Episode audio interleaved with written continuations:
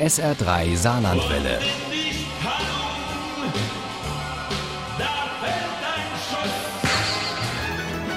Der Krimi-Tipp.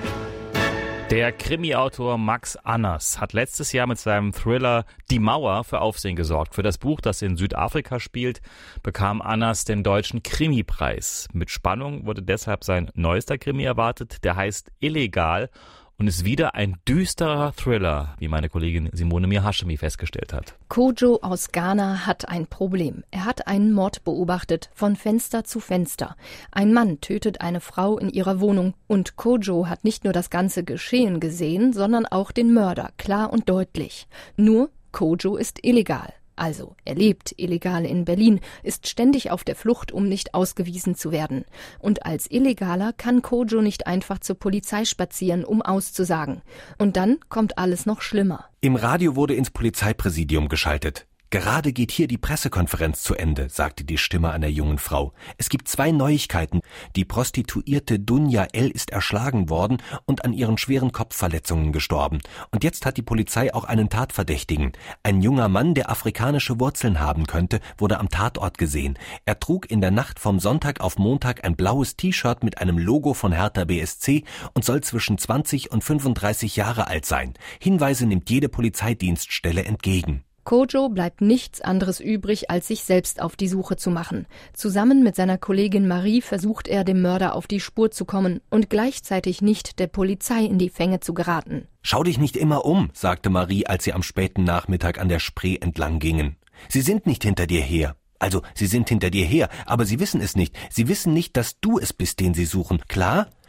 Ja, ja, sagte Kojo. Es fühlt sich trotzdem so an.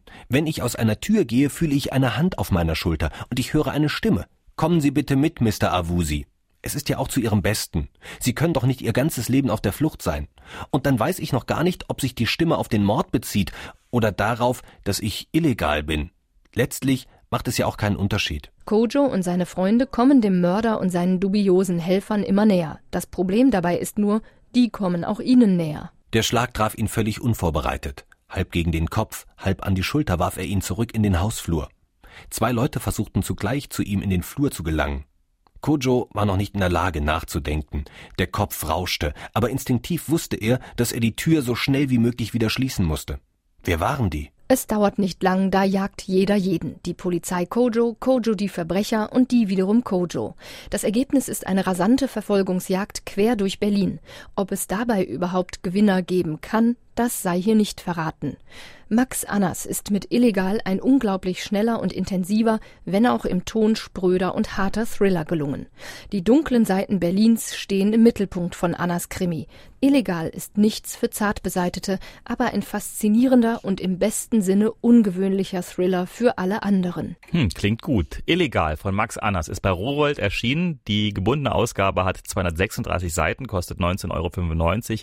Das E-Book gibt's für 10,99 Euro.